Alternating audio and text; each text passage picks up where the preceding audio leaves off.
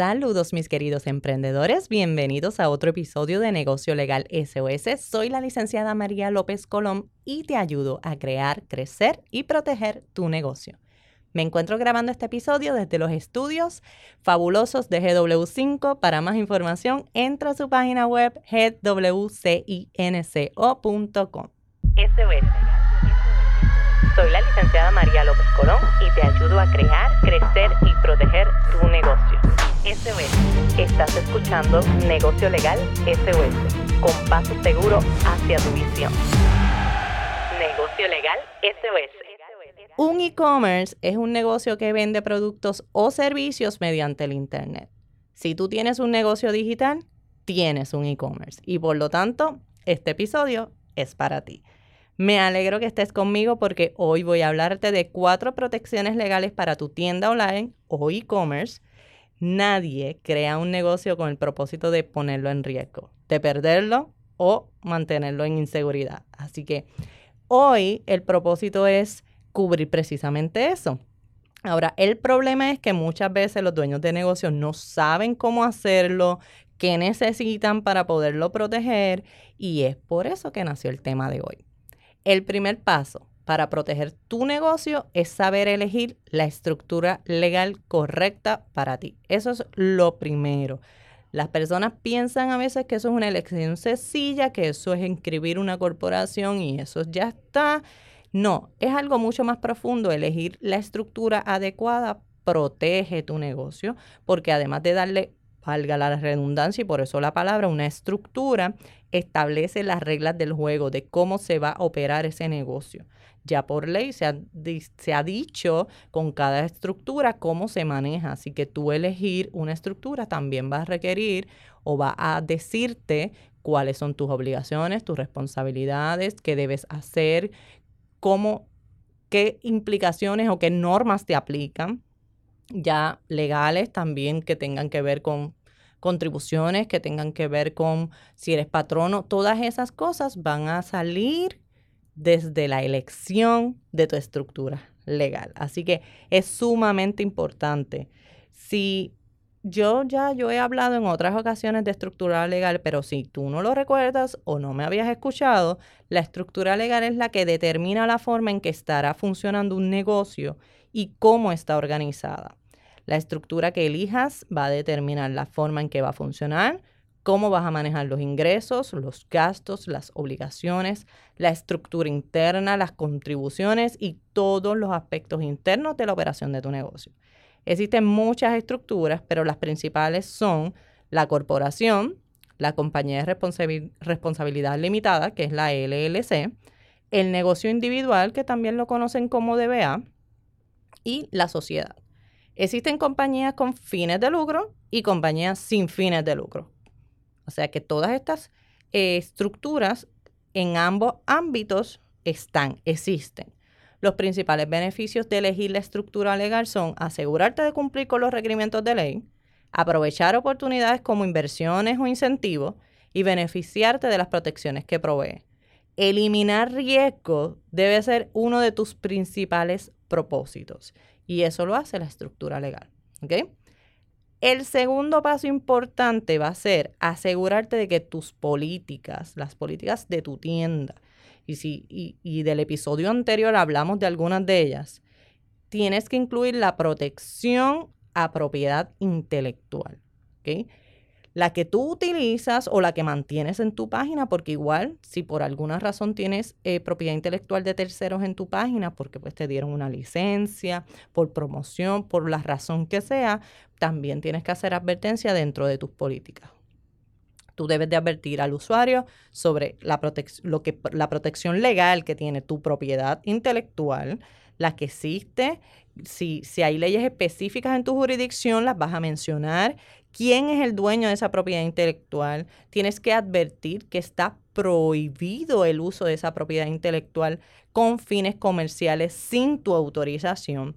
Siempre recalcar que el acceso a la página web no es una licencia para utilizar la propiedad intelectual y eso incluye las marcas, los nombres comerciales, derechos de autor, todo lo que marca lo que es propiedad intelectual. Finalmente, Siempre debes advertir sobre el derecho que tienen otras personas sobre propiedad intelectual, como te lo mencioné, cuando tienes de terceros en tu página, porque si la estás presentando, también tienes que cuidar de alguna manera, mencionar por qué está ahí y que tiene protección en sí misma y que los propietarios pueden ser otras personas. Ahora, aprovechemos para hablar del tercer paso para protegerte.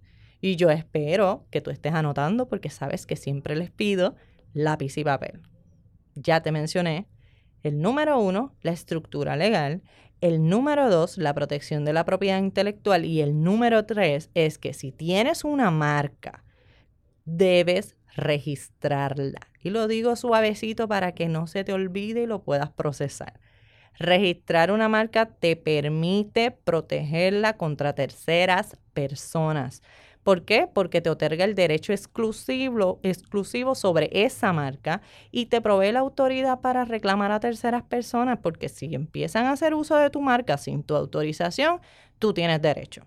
Y tú tienes ya el registrarla, te da la potestad de ir directamente a contactar a esa persona o presentar la reclamación correspondiente en los tribunales. Aunque en Puerto Rico el derecho sobre esa marca nace con el uso simplemente y no necesariamente con el registro, para poder reclamar ese derecho es efectivo cuando está registrado. O sea, es bueno, es beneficioso. Además de que anuncia a las a terceras personas, es un registro para que puedan buscar si alguien quiere buscar si derecho SOS está, existe, lo primero que pueden hacer es ir al registro y si van al registro y se encuentran con eso ya, ah, pues ya existe, no lo puedo usar. ¿Ves? Entonces también sirve de forma de notificación, de alerta y te protege, siempre te protege y eso es lo que tú buscas.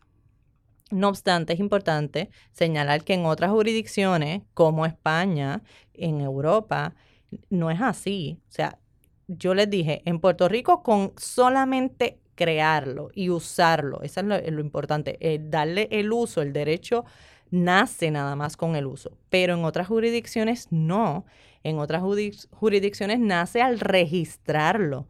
Así que hay que tener mucho cuidado cuando estés en otras jurisdicciones o cuando quieras protegerlo en otras jurisdicciones que tengas presente este hecho, no solamente con el uso, sino que el registro. Así que siempre, siempre inclínate a registrar. Ten presente que existen leyes de propiedad intelectual y registros de marca en casi todas las jurisdicciones en el mundo y que no son exactamente iguales, aunque sí mantienen una relación y un reconocimiento a nivel internacional, la realidad es que son distintas. Lo importante es que te orientes con un abogado para que puedas determinar en cuál registro de marca presentarás tu solicitud. Finalmente, quiero hablarte del cuarto paso para proteger tu tienda online. Son cuatro, así que es, anótalo, este es el cuarto. Si ya elegiste tu estructura y tu marca y estás segura o seguro que esa marca es protegible, el próximo paso que, debe, que debes hacer es comprar un dominio en Internet. Y yo lo dije en el número cuatro, ¿sabes por qué? Porque en la mayoría de las ocasiones las personas a veces llegan a mí en una orientación y lo primero que hicieron fue comprar el dominio. No verificaron si esa marca que pretendían, que, que pretenden usar, la está utilizando otra persona. No verificaron el registro, no se orientaron, no hicieron nada y fueron y reservaron automáticamente el dominio.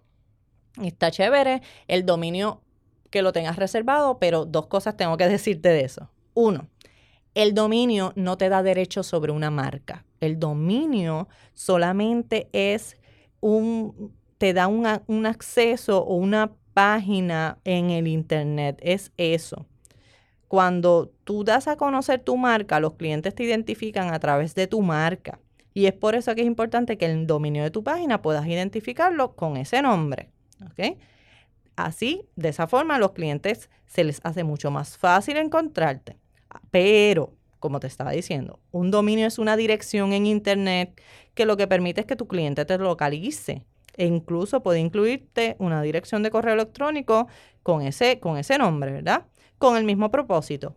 Pero no te está dando derecho sobre una marca, simplemente te está dando una página de Internet. ¿ok? Así que si tú quieres proteger la marca, tienes que registrar la marca. Lo que la importancia de esta cuarta protección que te estoy dando es que una vez ya tú tienes la marca, sabes que es protegible y que la puedes presentar y registrar, pues tienes que sacar el dominio antes de que uno lo compre otra persona o dos, no encuentres exactamente el que tú quieras porque, claro, el dominio existe, por ejemplo, derechosos.com, derechosos.net, derechosos.org, todos esos son dominios distintos. Entonces, cuando tú haces una búsqueda de vida, tú vas a encontrar, si tú querías .com y alguien lo compró, ya no lo tienes, ¿sabes? No está disponible. Entonces, tienes que empezar a jugar con qué opciones tú quieres.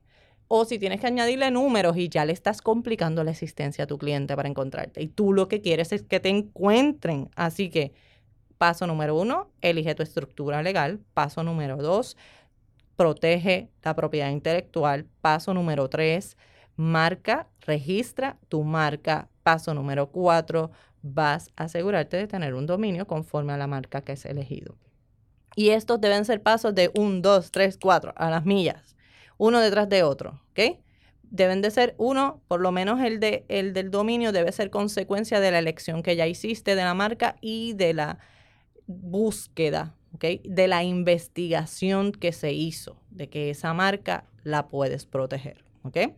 Aún si llegas a la conclusión y estás en el proceso de solicitar, pudieras comprar el dominio antes, pero por lo menos que sea después de haber hecho la investigación. Sumamente importante.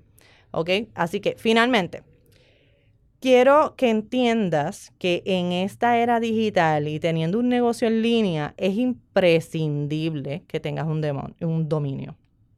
Es por esto que es importante que cuando lo elijas, ya sabes, eliges tu marca, la estudias, se hace la investigación y entonces ya cuando estás seguro de que no le pertenece a otra persona y que no causa confusión en tu, cliente, en cliente eh, con otra marca parecida o igual, entonces compras un dominio porque puedes perder la oportunidad luego.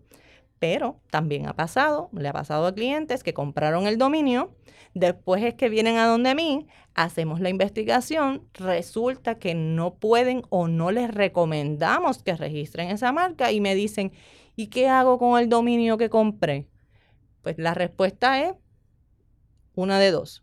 Pues o lo vendes o esperas que expire, ¿verdad? O si, tiene, si guarda alguna relación, en realidad esta nunca la recomiendo, que es, pues la puedes usar, pero es que mm, no va a ser la recomendación nunca de mi parte. Yo es o lo vendes o lo expiras y perdiste el dinero anyway, ¿verdad? No son tan caros lo bueno, pero nadie está para votar dinero. Así que vamos a hacer los pasitos como deben ser. ¿Está bien? En el episodio 16, o sea, unos cuantos episodios anteriores de este podcast, yo te hablo de cómo elegir un nombre comercial. Y ahí yo te proveo herramientas para que hagas un análisis. Así que utiliza esas herramientas para que te puedas verificar qué dominios hay disponibles por ahí. ¿Ok? La protección de tu negocio debe ser los primeros que para ti. Es una de los de las cosas más importantes que debes de tener presente. Y los primeros pasos que debes dar al comenzar un negocio, ya yo te los he ido estableciendo. Así que invierte en una orientación legal y protégete. Pero si ya comenzaste un negocio y no has dado mucho de los pasos que hemos hablado aquí, de pasos importantes, ya sea por desconocimiento o por la razón que sea, nunca es tarde para hacer lo correcto. Así que busca orientación lo antes posible. Como siempre, gracias por regalarme tu tiempo, por escucharme. Soy consciente de que tu tiempo vale mucho y que estás obsequiándome ese ratito, este ratito. Así que significa mucho para mí y es por eso que intento llenarte de información útil y valiosa. Toma esta información, ponla en práctica lo antes posible. Con esta información no te pretendemos sustituir una consulta legal ni establecer una relación de abogado-cliente, ya lo sabes.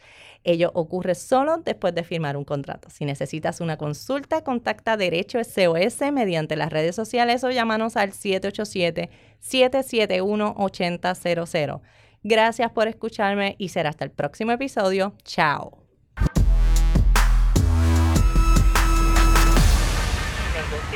SOS.